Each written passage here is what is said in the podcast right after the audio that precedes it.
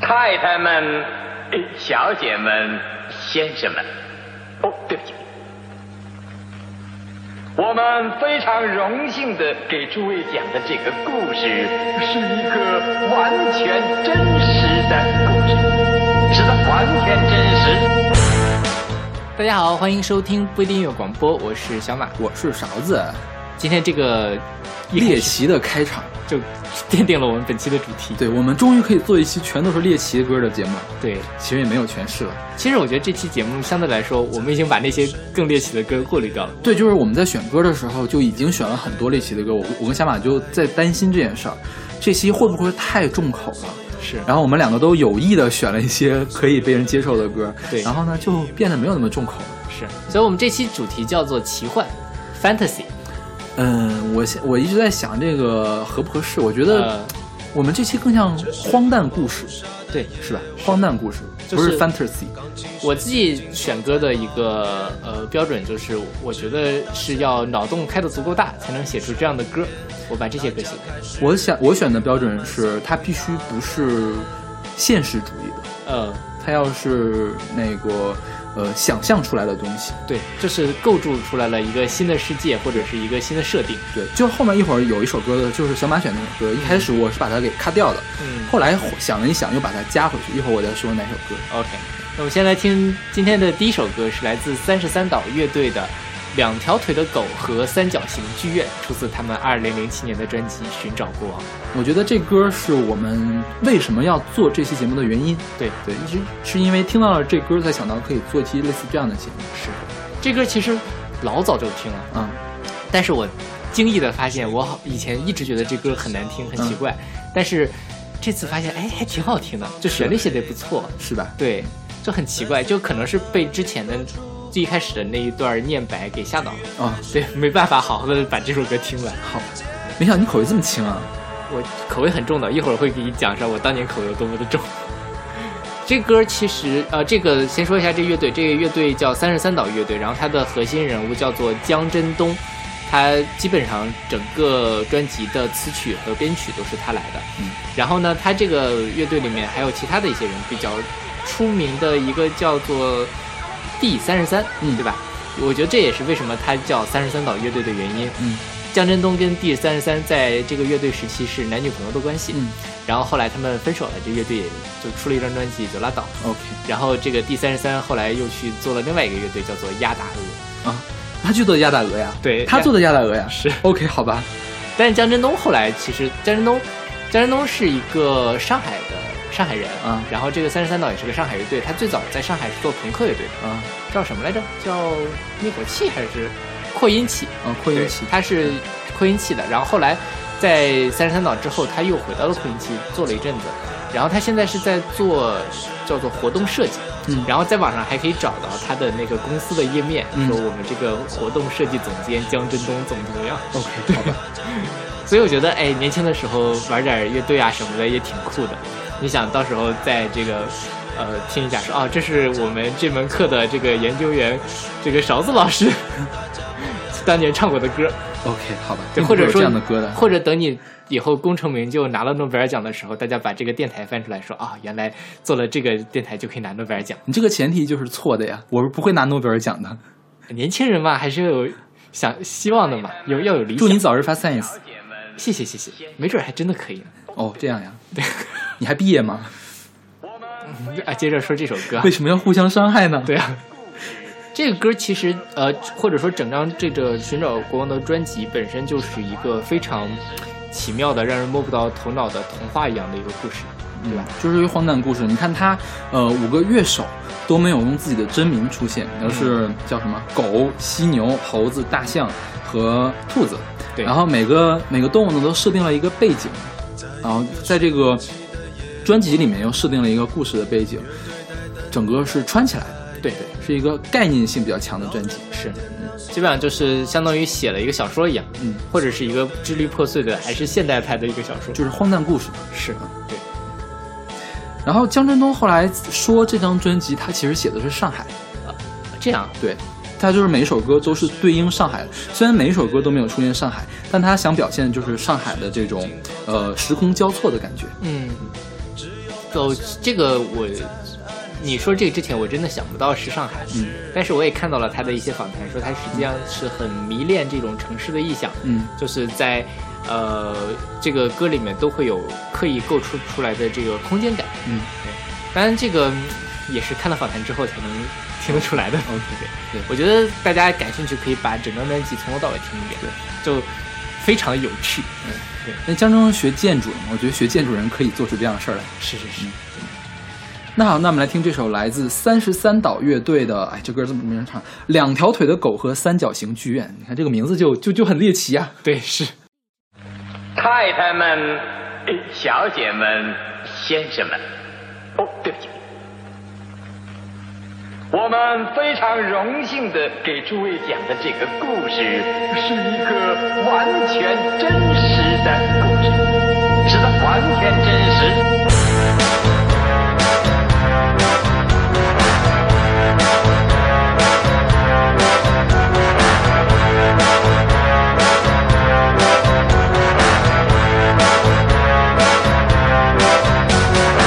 在一个神奇的夜晚，乐队在等待着开演，老人来点亮所有蜡烛，所有的烟雾开始弥漫。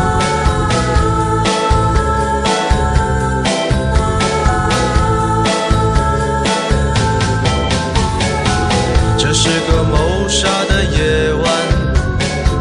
钢琴师静静坐在旁边，只有大象依偎在爱侣身边。大家开始地狱慢慢散布谣言。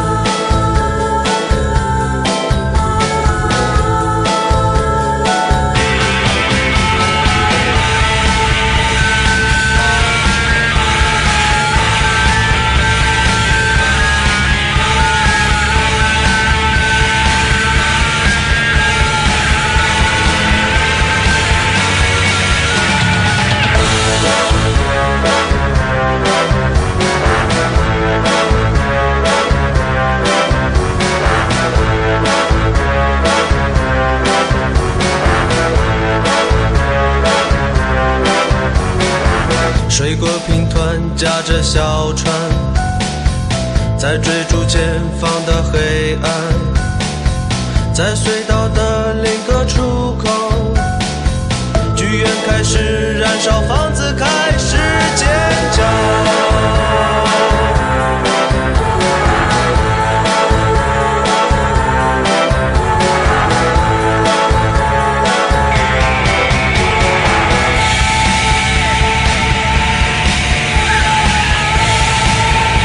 在我的世界里啊，每一样东西都是奇怪的，它们不再是原来的样子了，因为它们都已变得不是原来的样子。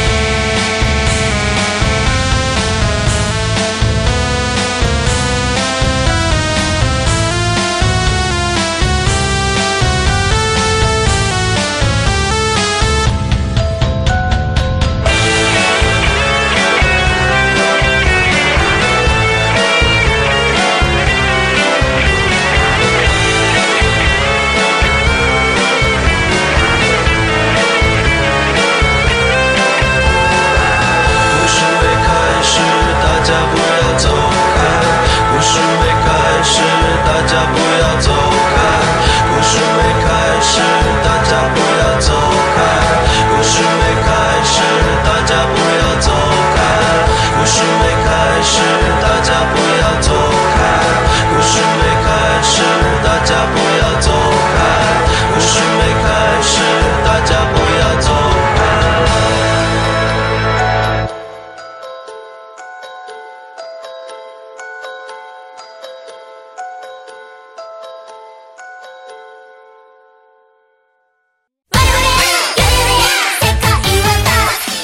我们现在听到这歌跟刚才我们说的不太一致，是吧？嗯大家都说很猎奇，我们放了一个这么欢快、这么宅向的歌，对但其实这首歌的背后是有一个很猎奇的事情的。 ，OK，对，那我们先说这歌吧。嗯这歌的演唱者叫从后匍匐而来对季，呃然后呢，这首歌叫什么？叫《太阳说燃烧吧混沌》。呃，你干嘛一脸黑就线的整个看着人我？ 就不好。他这个是呃《前行吧，奈亚子》，这个是一个日本动画的这个片头曲，是吧？嗯。然后他我们怎么先说呢我们先不说这个动画后面的事情，嗯你在 B 站上听到过这首歌我吗？嗯无数次地听到这首歌，各种鬼畜和空耳就作品，中间那个空人很有名的，对就是那个朱德毛泽东，那毛泽东朱德是吗？那对，个地然后方还有 gay 佬 gay 佬，台湾的 gay 佬，我不游广东不够 gay，gay 佬 gay 佬，福建的 gay 佬，我们两岸一对鸡。是啊，对，我觉得很出名的。然后他这个歌就在那个很出名的一个改编版本是《前行吧，阿里郎》，就是嗯丹那有那个丹东阿里郎的视频，你 OK，知道吗？好吧，就他的那个用了这个改，特别特别的好笑，所以我现在都能把这个歌旋律一字不差的唱下来。 OK，好吧，啊对，，当然这个呃，你这个动画没有看过是吧？没有看过对，这个动画我是全看了两季，嗯然后它讲的是奈亚子。奈亚子呢，如果要讲起的话，需要从另外一个地方讲起，就是克苏鲁神话。嗯克苏鲁神话是呃比较近的一个神话体系，它是呃一个人叫洛夫克拉夫特，他写过的几本小说，从那会儿开始构建出起来的一个平行世界。嗯它的中心思想就是什么呢？就是天地不仁，以万物为刍狗。 ，OK，就是说神其实根本就不在意人是怎么想的，神比人要强大很多很多。人有时候需要办一些事呢，需要借助神的力量，但神根本就没有想到这些事情。嗯就神对你做的事情，就跟你踩蚂蚁是一样的。 OK 就神在对你做坏事，就是你在踩蚂蚁而已。嗯嗯对啊。然后它的主题就是什么？在宇宙中，人类的价值毫无意义。嗯呃，并且对所有神秘未知的探求都会招致灾难的结局。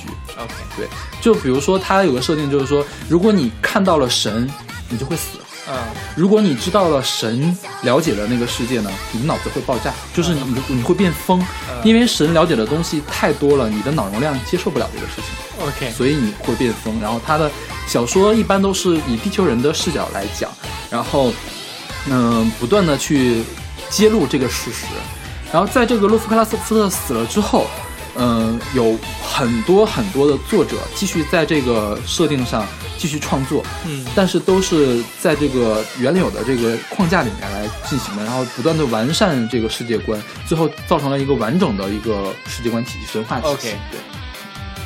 然后复杂对这个这个事情，在最近几年还蛮火的，就是日本动漫也在用，然后很多美国的游戏也在用。嗯因为它的神一般设定的都比较恶心，就是嗯长满了触手啊，或者是什么的，嗯、就是那种打怪的游戏会玩起来比较爽。啊，那这个动画呢？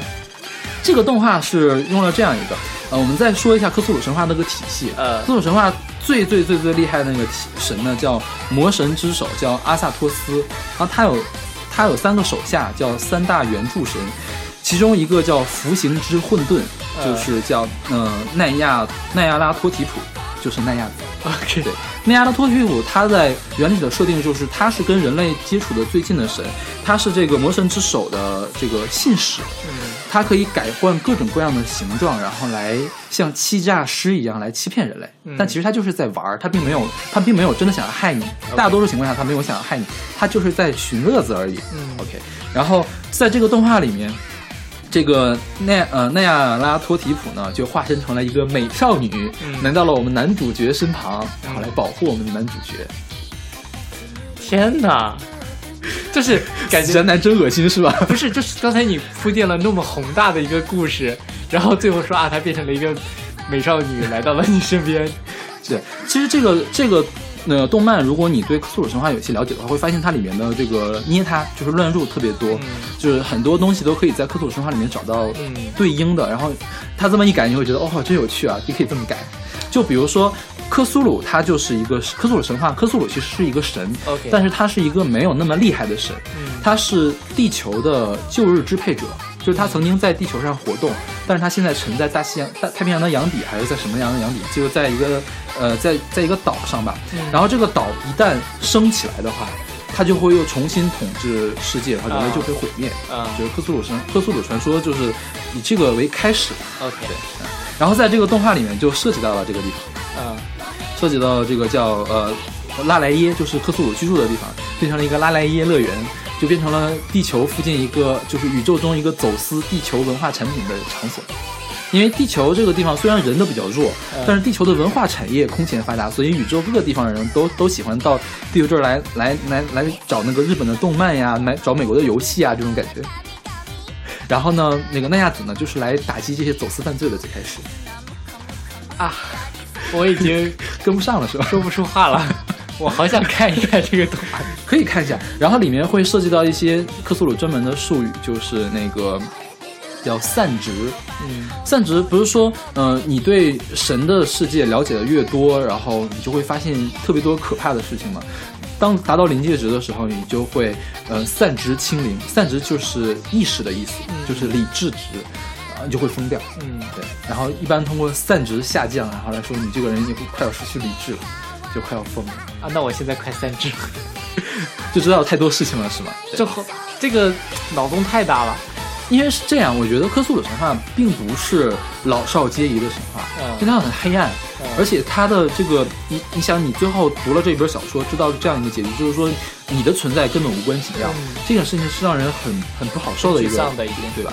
但是科索神话它确实又很有魅力，就是就通过这样一个架空的世界，已经有这么多的小说和游戏，还有就其他的真实的动画来来讲这些事情，可见它有很大的魅力。但假如你想去看一下这个事情，你不妨先从这个动画开始，就是给你一个大概的大概的印象。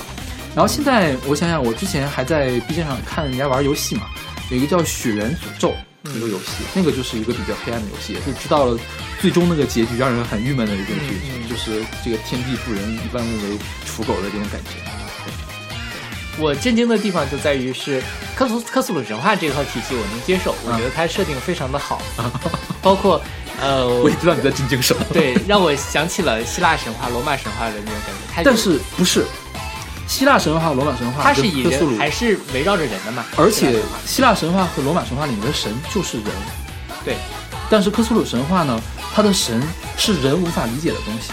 就是它是更提提高了一个层次。但是我我想说的是，它本身的这个呃叙事或者说这个构构筑的方式，这个呃神之间打架或者是这种东西，其实跟那个是有相似的。我比较震惊的就是这个动画片这个设定实在是太猎奇了， 让人 有点不知道该说什么好。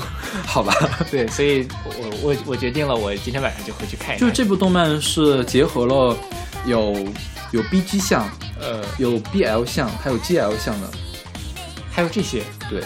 但是它这个 B L 是这样，嗯、事实上所有的主角声优都是女的，呃，宅男们能看呢，就算他们是正，就算是男的和男的搞在一起呢，也大家他们也是在看两个女声优搞在一起， OK，所以还是宅男向的。哦，OK，哦，明白了，明白了。这个二次元真可怕，是这样。然后我们说克苏鲁，我们假如要是没有选这首歌的话，我们可能会选其他跟克苏鲁相关的歌，呃我们就不会放到这个位置了。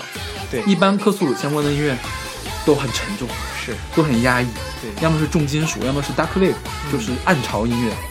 我们可能会放到最后一首歌来选。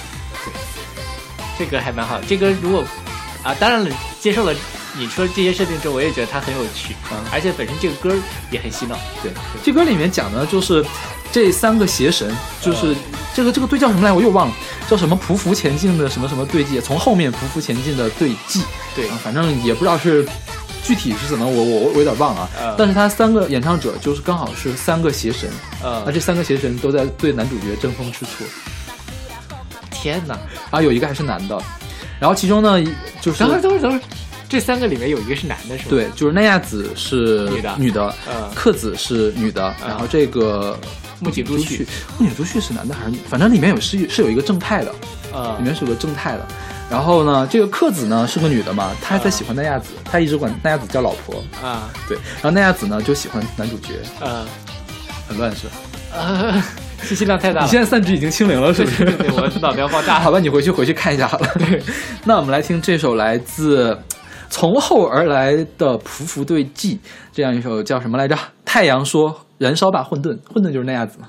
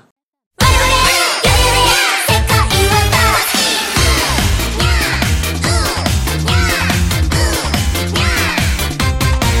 心ぬるぬる異教のたびたび私のあなたも終わりのもの好き形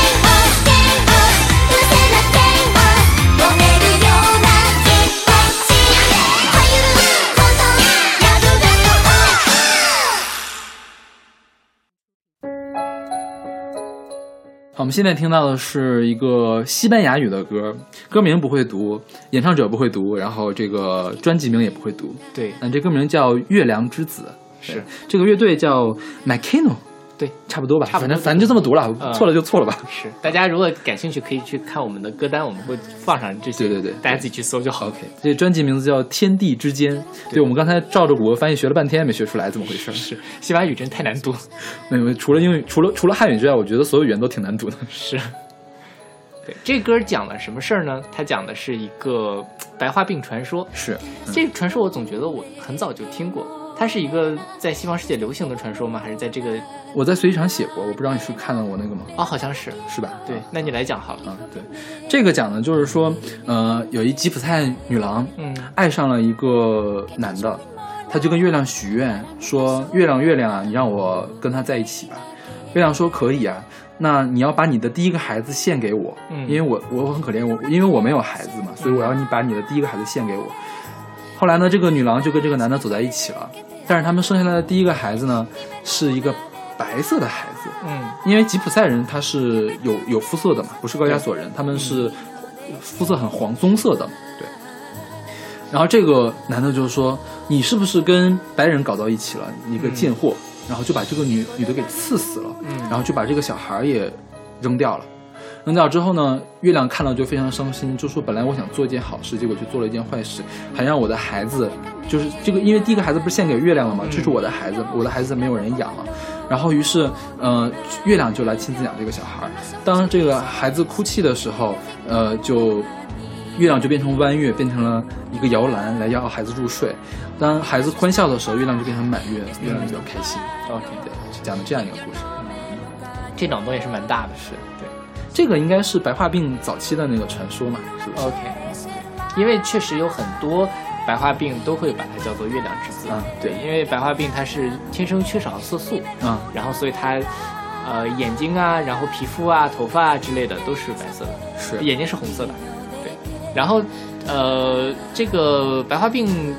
大家学了高中生物的，应该都知道它是一个遗传病，嗯，隐性遗传病。是所以最好的方法是，现在不是有很多可以排查是吧？对对对，就是做，其实很简单了，现在技术也没有很贵，所以如果大家有生育的考虑的话，可以去，尤其是有这个家族病史的话，可以考虑做一下这个事情。对，然后这首《月亮之子》，很多人都翻唱过。嗯我最早听是莎拉布莱曼唱的，她有一本专辑叫《La Luna》，专门是唱月亮的歌的。 OK 一本专辑里面都跟月亮有关系，所以它叫然后月光女神，是是，因为那那本专辑里面就有那你那个卡斯特罗菜市场，斯卡保罗市场啊，嗯然后就是选了那首歌，那个也有月亮的事情嘛， ，OK，对，然后也选了这首歌，嗯嗯，这个歌原唱这个 Macano，她是西班牙最成功的女子组合，呃，也是西西班牙史上最成功的乐队之一，嗯哼对，销量很高。 ，OK，然后后来这个歌，嗯、因为写的特别好，因为他们这个 Macano 里面有一个男的成员，他是做古典乐的，嗯他还写过歌剧，所以他跟古典圈的人也很熟。嗯我们之前不讲那个叫什么，呃，巴塞罗那那歌不是卡巴耶唱的吗？对卡巴耶也唱过这首歌。哦这样，对他跟卡卡巴耶还蛮熟的，然后后来他写的，他专门写了一首一个歌剧叫《Luna》，就是月亮，嗯，是找东明哥来当男主角。哇，对，然后这个人现在好像是在做视觉艺术，做画展。啊他们现在就是他已经不做音乐了，嗯，OK，对，好屌，很屌了。是啊，那好，那我们来听这首，这是我们今天听起来最舒服的一首歌了，是是吧？这这首《月亮之子》。 Tonto el que no entienda. Cuenta una leyenda que una hembra gitana conjuró a la luna hasta el amanecer. Llorando pedía al llegar el día de esposar un calé.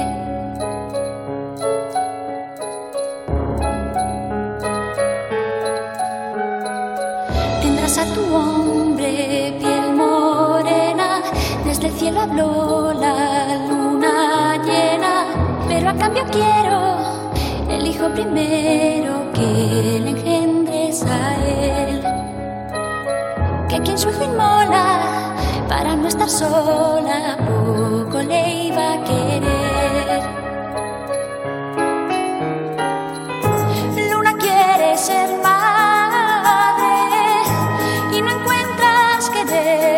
Ah,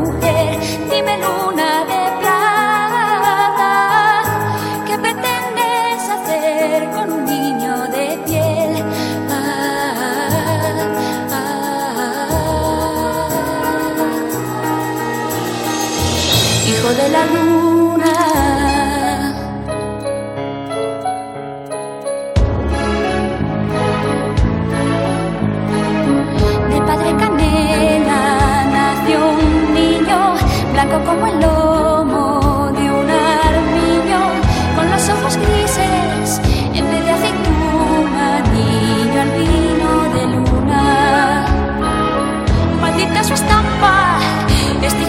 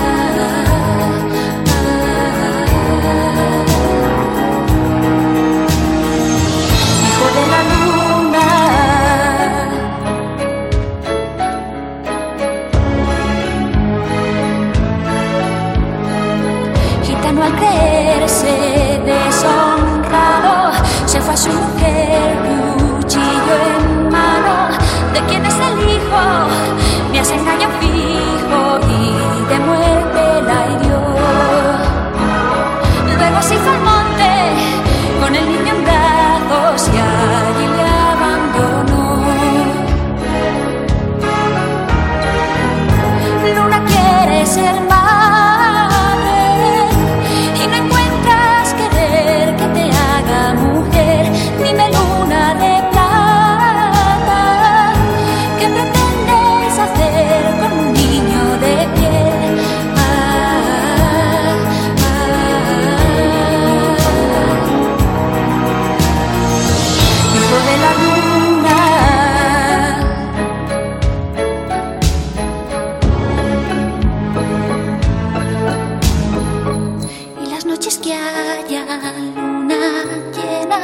llora porque el niño esté de buenas. Y si el niño llora, me guarda la luna para hacerle una cuna. Y si el niño llora, me guarda la luna para hacerle una cuna.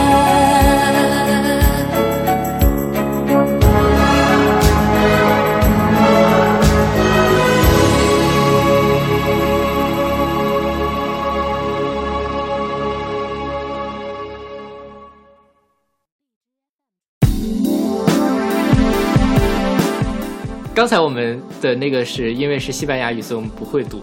然后这个我们就真的不知道该怎么读了。嗯对，这首歌叫做《九九九》，然后演唱者是斜杠斜杠十字架三角三角三角三角三角十字架反斜杠反斜杠。对，然后这个专辑名叫 Symmetry，对，对，然后那它里面那个 T 也是用了一个十字架，十字架对是二零一三年的一张专辑。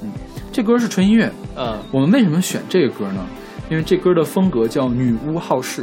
对，嗯，这女巫好事的一大特色就是他们特别喜欢用这些奇怪的字符，对对吧？嗯就是来营造这种神秘感。是对，所以，而且他们说他们营造这个神秘感的目的是什么？是不想让大家知道他到底是谁。对，这是其中一个目的。对，对，然后在搜索引擎上查不到，是确实查不到，我没有查到关于这歌的任何信息，因为我也没有查到。上豆瓣你也搜不到它，嗯然后上谷歌你也搜不到它，对，对，就很 崩溃，就我想到了最近看那个叫什么《暗网》，啊，就是就是搜索引擎能搜到的地方，只是像我们海的海平面一样的地方，嗯有大部分的东西是藏在地底了。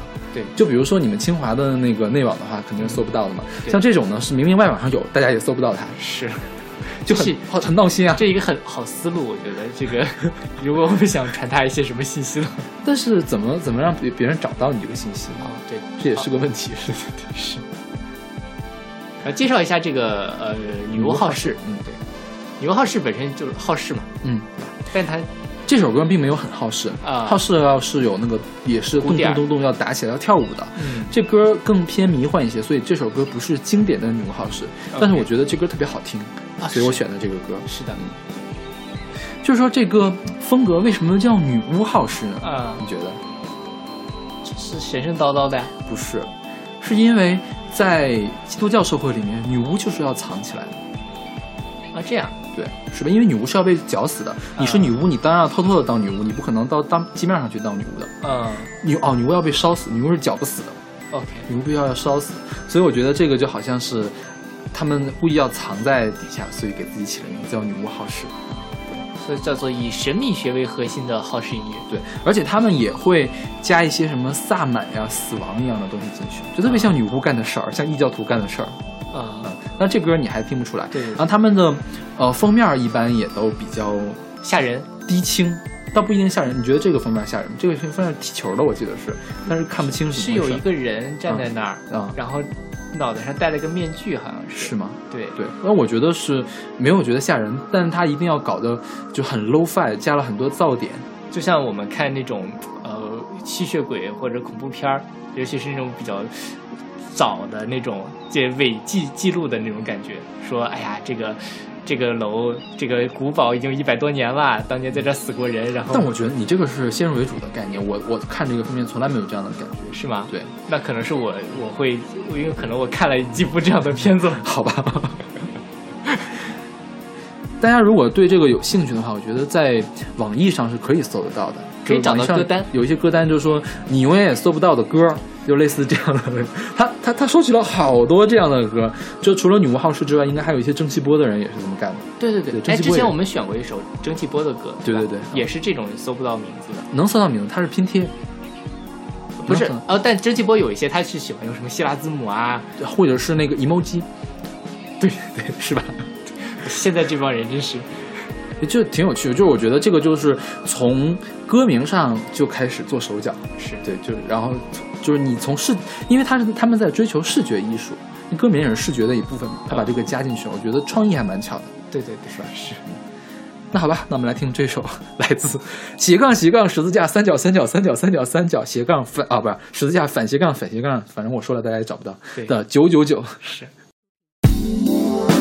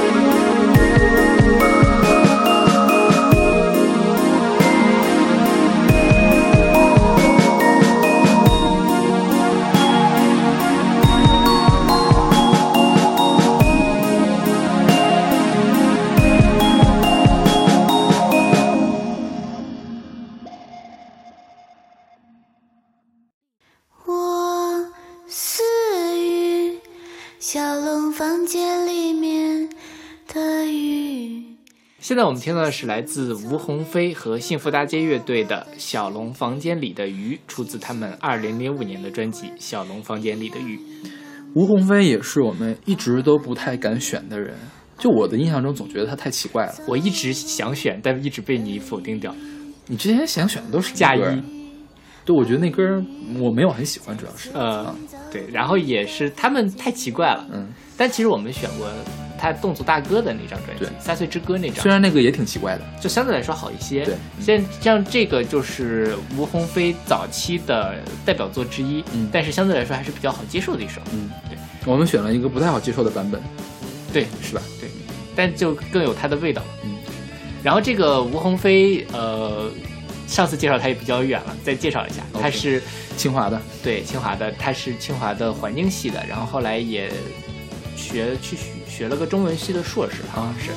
然后他后来做记者，嗯然后同时也出唱片。嗯他呃前几张唱片都非常的奇怪，然后到后来他做了那个《侗族大哥》那张专辑，相对来说，因为他是广西人，嗯上次我们在那个里面也提到了，就是他也会关注自己民族性的一个东西。然后鸿飞被大家熟悉是因为有一次他在微博上发了一个说他要去炸北炸京市机建场委，啊，炸建委是吧？对嗯然后就被拘留了，啊，就因为这是就或者扰乱公共秩序或者怎么样，或者是寻衅滋事之类嗯的罪名。然后反正大家就觉得，哎，这个人真有神经病对对对，王菲本身就是一个挺神神叨叨的一个人，是但是我很喜欢他，我蛮佩服他的。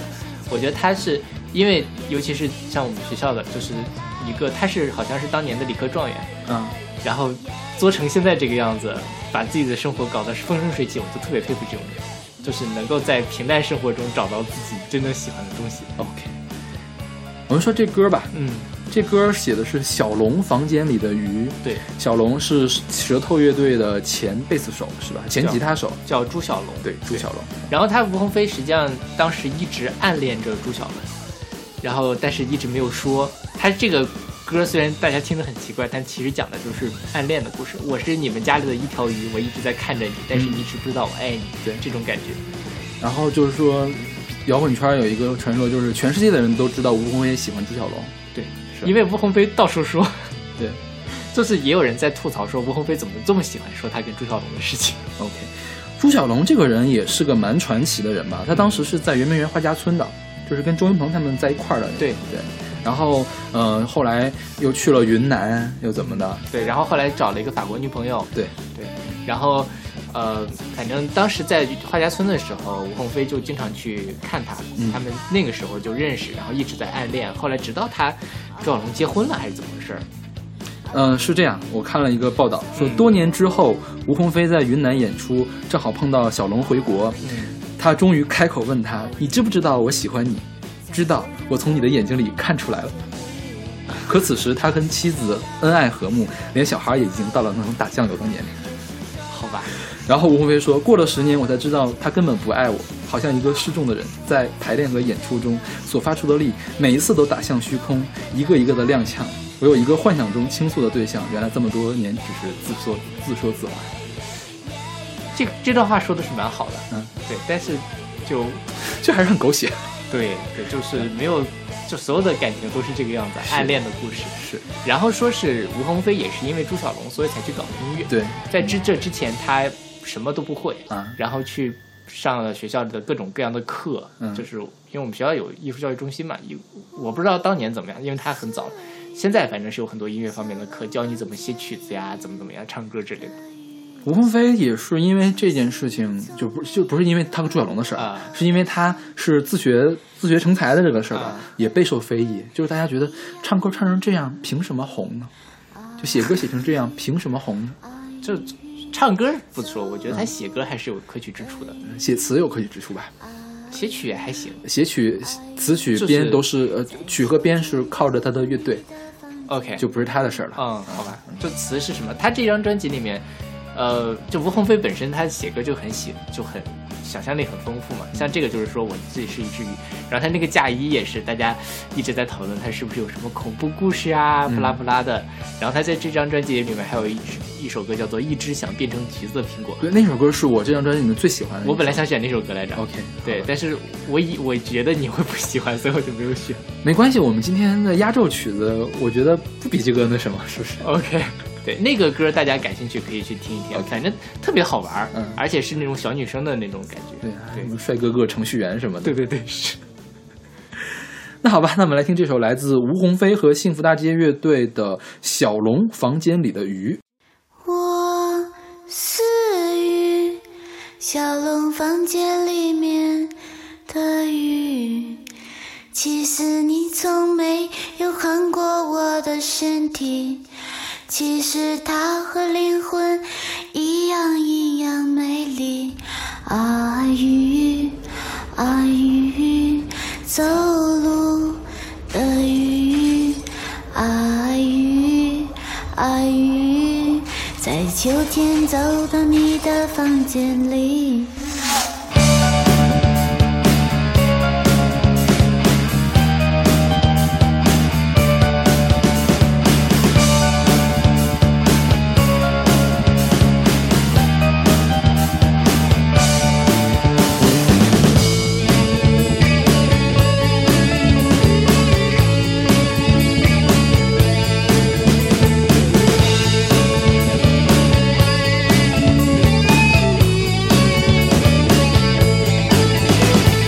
我是鱼，小龙房间里面的鱼。其实你从没有看过我的身体，其实它和灵魂一样一样美丽。啊鱼，啊鱼，走路的鱼，啊鱼。啊鱼，在秋天走到你的房间里。要是说了就好了，也是说了就好了，也是说了就是真的，也许幸福就会真的来临。呀呀呀呀呀呀呀呀呀呀呀呀呀呀。呀呀呀呀呀！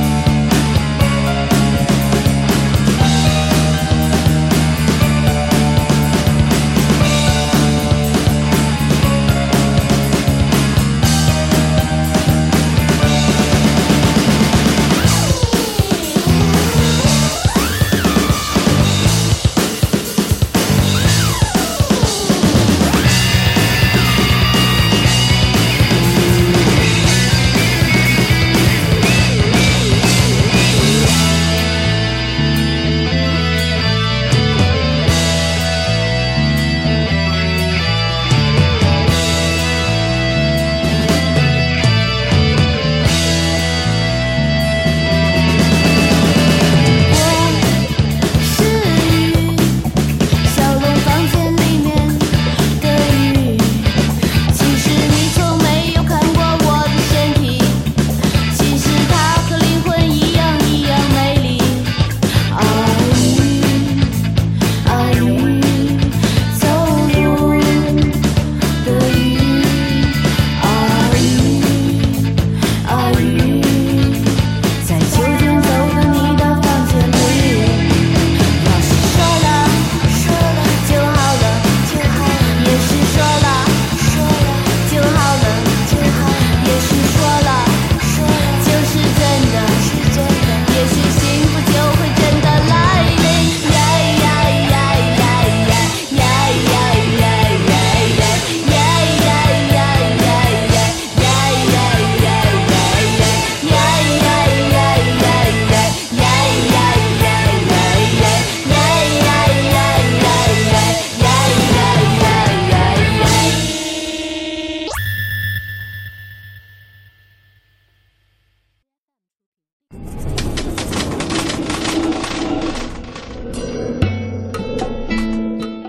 现在我们听到的这首歌是来自周云鹏的《盲人影院》，出自他2004年的专辑《沉默如谜的呼吸》。周云鹏我们弟子选他了，四五次了吧？应该是对，对，我们就不介绍周云鹏了。对，但这个就就听我们之前歌的人都知道，周云鹏是一个盲人，他嗯九岁的时候就失明了，嗯所以他这首歌实际上都是建立在他失明的这个基础上来讲。一个想象中的盲人影院是什么样子的？嗯实际上就是，虽然它叫盲人影院，它讲的其实是他自己的故事。而且讲的是一个现实的故事，对也就是这首歌，我在考虑要不要选到我们今天这期节目来，嗯因为我觉得它是一个真实的故事，是对吧？对但是它还是用了一个呃非现实主义的手法来写的，对，所以我就把它挑加进来了。是，我觉得他就是把这个看起来可能有一些艰难或者是嗯比较坎坷的一个生活，包装成了一个特别呃诗意的梦幻的，嗯对、对，诗意这个词，因为我觉得这首歌写的实在是太好了，就无论是词和曲，都让人感觉到非常的有诗性。就尤其第一段，这是一个盲人影院，那边也是个盲人影院。银幕银幕上长满了潮湿的耳朵，听黑蚁王讲一个故事。嗯哎就这一段，你就可以找到几个意象，比如说荧幕银幕上长满的耳潮湿的耳朵，嗯然后还有黑蚁王，就很引人遐想，就是他到底在讲什么，是的，让人回味。我觉得这个才是诗嘛。对对对，是。然后他这个歌里面中间有一段是讲说他整夜整夜的喝酒，朗诵着嚎叫，然后出来一个念白是我看到这一代最杰出的头脑毁于疯狂，这个是著名的诗人金斯伯格的一个嚎叫的一开头的一段。嗯，然后这个诗在这里面我觉得呃加的也很好，而且他朗诵的那个也非常的有劲儿。嗯我最早是看到是谁啊？海子还是细川写的一个，也引用了，在当年他是垮掉派诗人的代表。嗯然后，但是我想吐槽的一点是，现在大家对于这个这句话的引用非常的奇怪，说我看到这一代最杰出的头脑毁于点赞，我看到这一代最杰出的头脑毁于广告，好吧，就是一下把这个诗给毁格调格调给拉低了，拉低了一百倍，好吧所以就非常的崩溃哦。好吧。然后说到这个盲人影院，是是在周云鹏这里面当然是一个想象中的，但是现在确实有人在做这件事情，嗯是吗就是给盲人放电影。 OK，在北京有一个公益组织，它在鼓楼那边就是。说是放电影，其实就是一个大一点的乐音箱，嗯然后有二三十个人放在那儿，有人会给他们在旁边讲解说现在发生了什么，再配上这个电影的本身的音效，嗯然后我觉得也是非常有意义的一件事情，嗯就是可能盲人在这个视觉的接收上是有障碍的，但是你不能妨碍他们对于整个故事本身的这种追求，因为呃，如果不是因为。如果不是这个视力的原因的话，他们本来是可以看到更多的书，看到更多的电影，而不是纯粹通过听觉。那我觉得这个就是很好的弥补了这个不足。嗯，对，因为我觉我想到这个另外一点就是说，国外的 DVD，大嗯家如果看国外的英文字幕的话，会有一些什么脚步声、敲门声，那个是给聋哑人看的。对，对，就是我觉得国外这个就是对聋哑人的照顾是很大的，是吧？对是我觉得这是一样的，是吧？对嗯对对对，所以我们国家在这方面现在其实就是已对于经开始做了对对有很多进步的地方，对当然还是需要进一步努力啊。是是慢慢发展吧。是，那好，那我们来听这首来自周云鹏的《盲人影院》。这是一个盲人影院，那边也是个盲人影院。银幕上长满了潮湿的耳朵，听黑遗忘讲一个故事。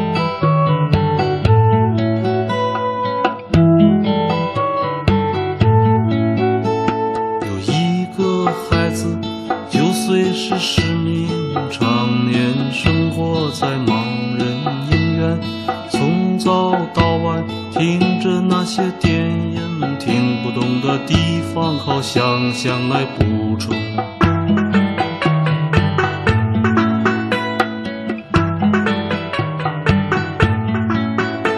他想象着自己学会了弹琴，学会了唱歌，还能写诗，背着吉他走遍了四方，在街头卖艺，在酒吧弹唱。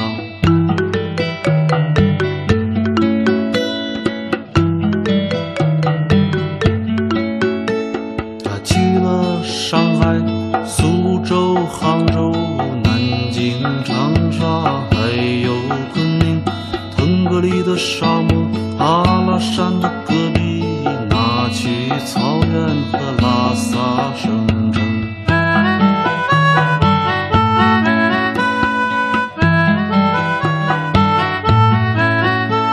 他爱过一个姑娘，但姑娘不爱他；他恨过一个姑娘，姑娘也恨他。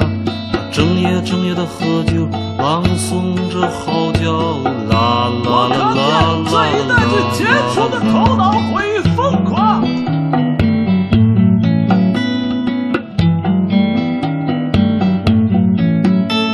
他想过上帝到底存在不存在？他想着鲁迅与中国人的惰性，他越来越茫然，越来越不知所终，找不到个出路，要绝望发疯。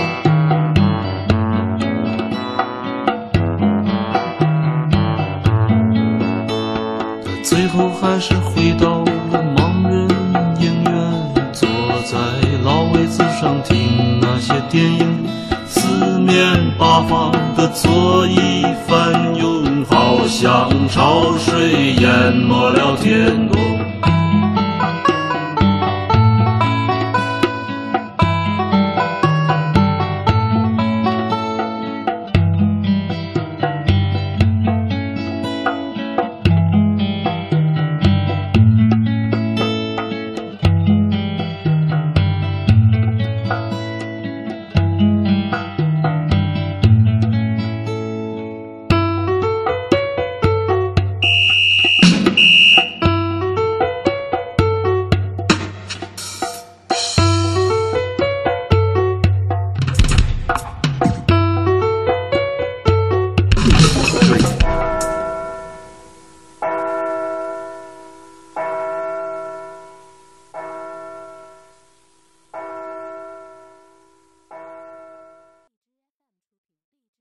哦呦哎你怎么了？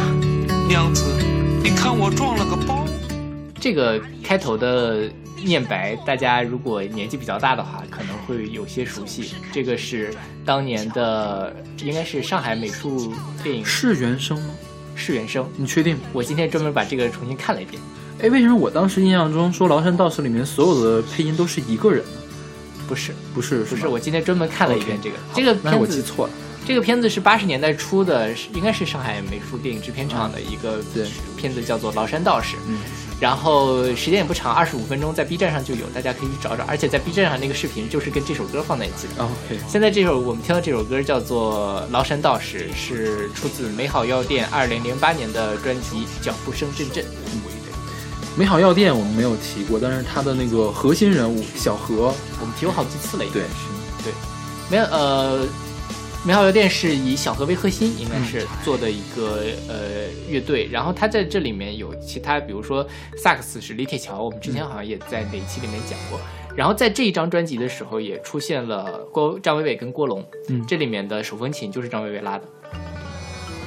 然后这个歌非常有趣的一个地方就是，它几乎所有的念白都是采样的，包括它里面的唱段儿，应该是他们重新唱的，但是旋律也是以前的那个旋律。 OK，对，它那个原始的动画片的音乐就做得非常非常的棒，就是呃用了很多民乐的元素，在这里面它又加上了很多现代的这个东西放进去，但旋律都是之前的旋律，OK，还稍微扩展了一下，呃，非常的好玩。嗯，然后呃，崂山道士是《聊斋》里面的一个故事嘛，对所以整个这个故事也非常的奇幻。讲的就是说那个一道士啊，不一道士，一个一个人吧，一个书生，一个书，生，呃，就是听说哪儿有个道士特别神，呃，我要跟他去学学易学，然后他去学了呢，那那老道天天让他砍柴，砍了一个月，手茧子都磨出来了，还不教他东西，嗯，然后呢，他就有点动摇了。然后呢，就在那月的晚上呢，老道呢就开开始给他表演什么，比如说喝不完的酒啊，对什么的，什么各种各样的戏法。然后请天上嫦娥下来啊对给对我对们对谱对一曲，对，五一曲。然后他又突然又动摇了，说：“那我继续待一待，没准嗯过一个月就教我了。”啊，又砍了一个月柴，老道还不教他，然后他就跟老道说了：“说，哎呀，师傅呀，我忍不了了，那个我我觉得你应该教我了。”然后后老大跟他说：“我就说嘛，你这个人没有长性，你就不适合干我们这行。啊这样吧，你就下山吧。”呃，然后他就跟老道说说说那什么不行啊，师傅，我都上来这么久了，你多少教我一点儿。老道说你想学什么呀？那你就教我那个穿墙术吧。呃，就在山上学了穿墙术，也能穿，然后就下山了。下山就在这开始炫耀啊，到处炫耀，跟他老婆也炫耀，说我我能穿墙，我可厉害了。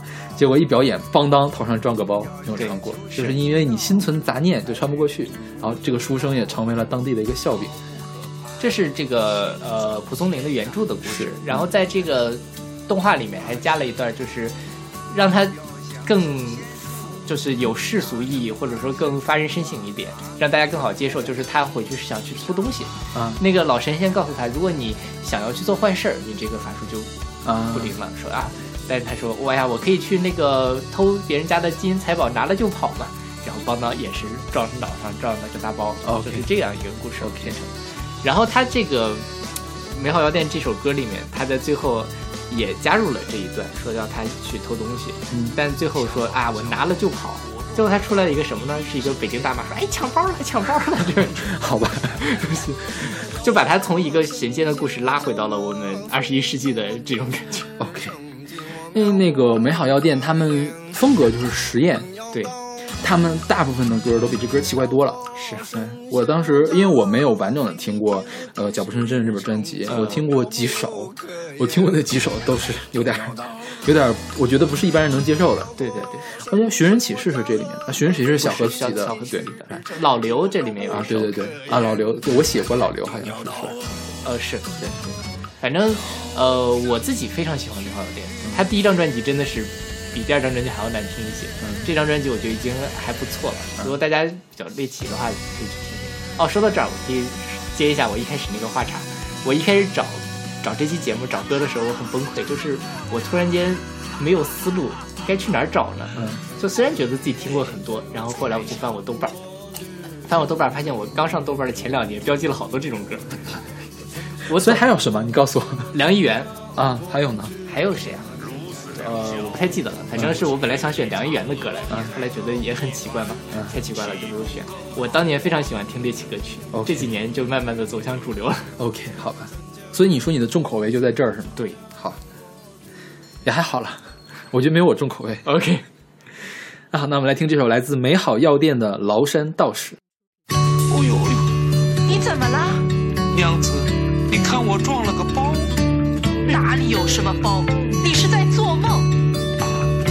嗨，总是看《神仙传》，瞧你，真是鬼迷心窍了。读点正经书。哦，是是是。呃，管管，我奈何人道，人道是求仙学道不是一连串载呀，日久天长，你能吃苦耐劳吗？弟子诚心而来，愿意吃苦，恳求师傅收我为徒。好，明日一早先去看台。砍柴。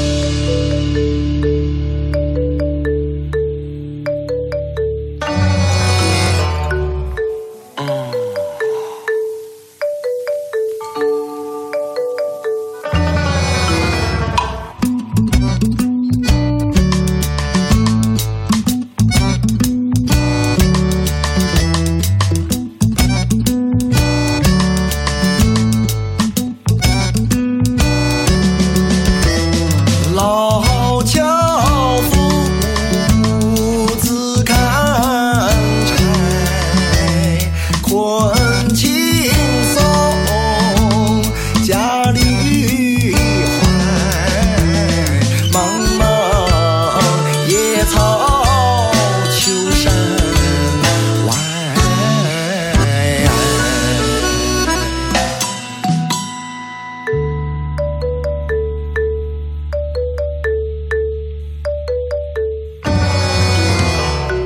咦，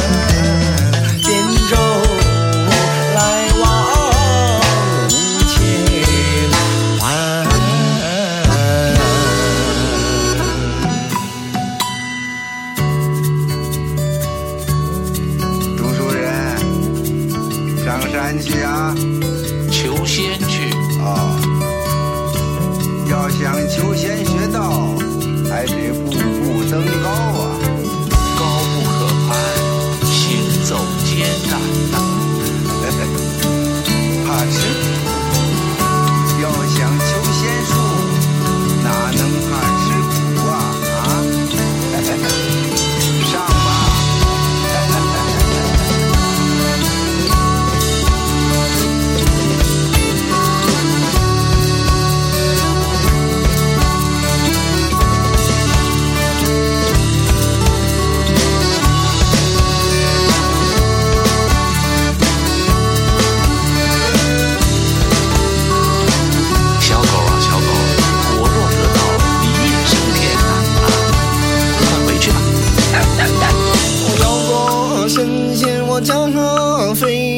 定是成绩我妙不可言， 定要到。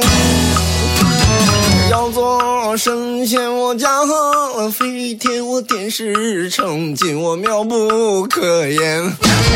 定要到，要做神仙，我驾鹤飞天，我点石成金，我妙不可言。定要到，啊高山去学。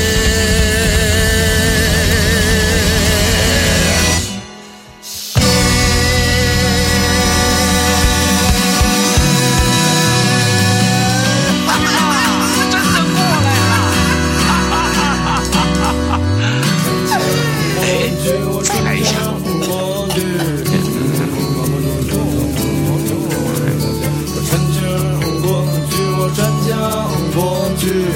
如此良宵，就请月里嫦娥也来歌舞一番，岂不更好啊？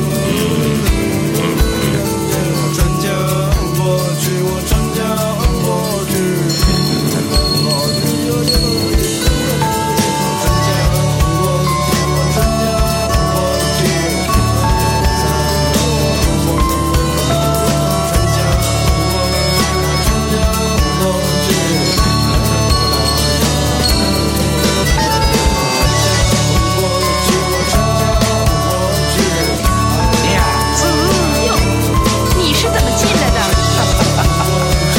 这就是我，学到的本事。了酒后跑。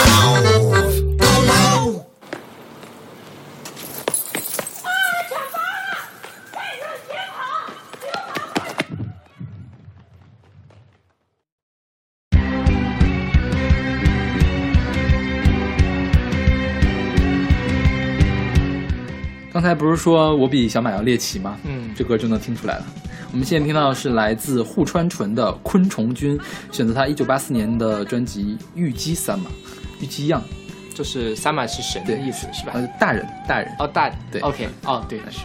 然后这个你说它猎奇，我听第一遍觉得猎奇，但后来我就止不住了，我觉得这歌真好听啊是吗？对因为我那天给小马听，小马说：“靠，大晚上给我听这歌，我都不想听了，好吗？听一声就关了。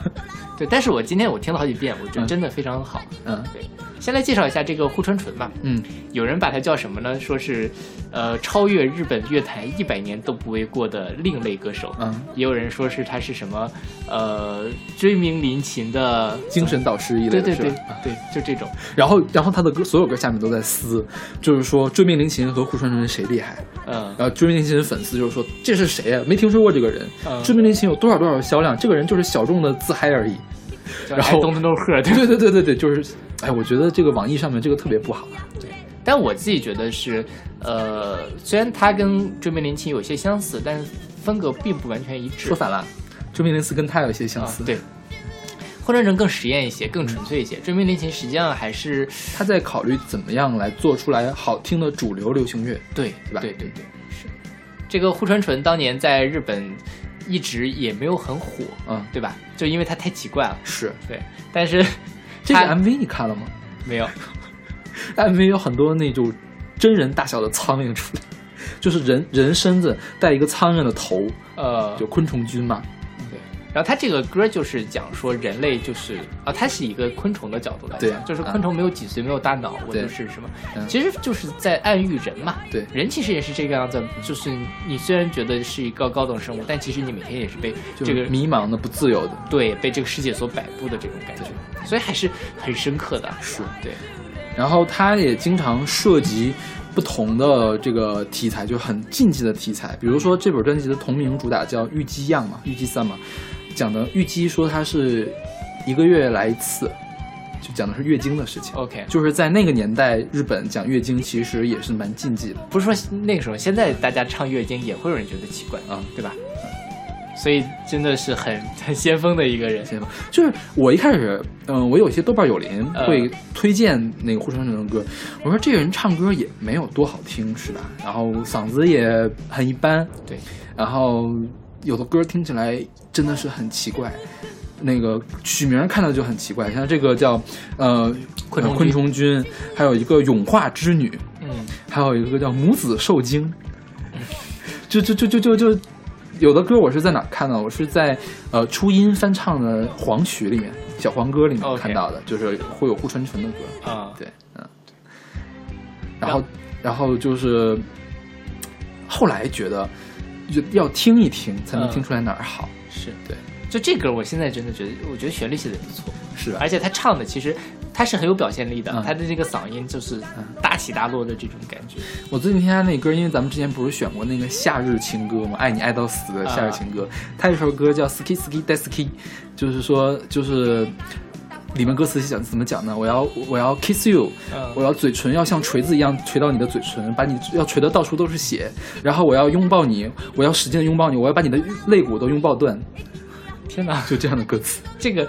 这个我这我今天看了一个关于户川纯的那个嗯报道，就说他是曾经的另类教母猎奇病娇系情 歌鼻祖，说的就是你这个意思，对吧？是的，是 的， 猎奇病娇系，是的，而且他当年说是他呃，一方面是像就一堆大苍蝇嗯啊，包括他自己也很喜欢昆虫的这个意象，也会扮成昆虫。嗯另外一方面，他还喜欢扮萝莉，嗯，对，就是在各种各样的那演唱个会对，包括他的 MV 里面对。嗯 而且他接过一个广告，他广告很少，因为他很奇怪嘛，这人形象。他接过一个马桶的广告，嗯，在里面就扮成了一个萝莉的样子，好吧，所以那马桶买的卖得出去吗 不知道就偷偷来，还是很出名。我不知道？OK 反正是我觉得是非常神的一个人， OK，大家可以去了解了解。中文世界对他的报道其实就是我们两三篇，是、嗯因为真的是很小众，对是吧？但是你想，啊这首歌出来是一九八四年，嗯，那个时候能唱出这种歌，真的是惊为天人了。啊是，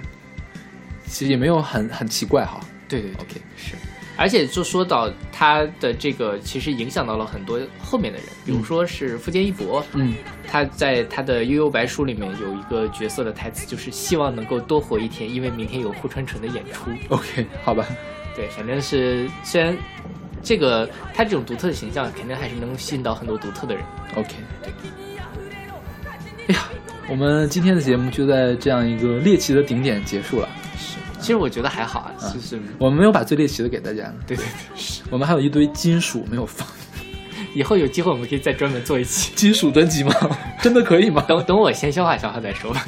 ？OK，那好，那欢迎大家关注我们的微信公众号不一定 FM，我们在上面我们在上面会有定期的乐评推送、音乐随机场，另外我们在周末会有一个短的推歌节目叫《听周记》，我们在呃公众号每期推送后面都会有一个二维码，大家可以扫码加我的好友，我把你拉到我们的听友群里面去，大家可以互相交流。嗯那我们下期再见。下期再见。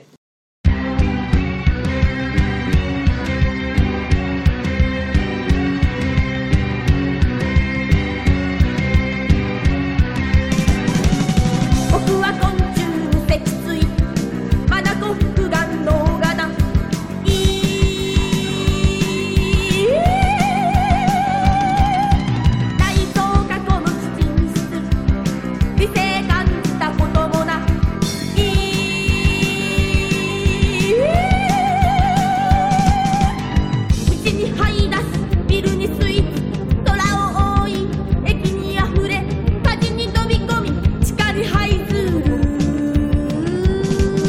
頭の中はテレビジョンモノクロームの風景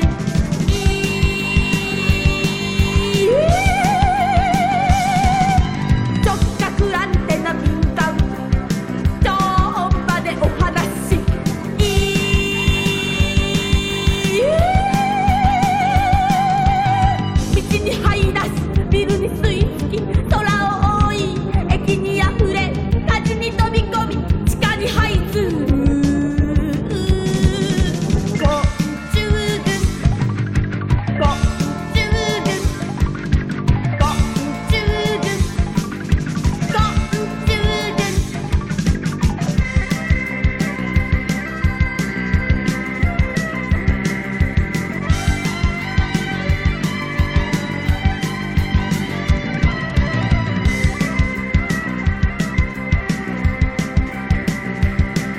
道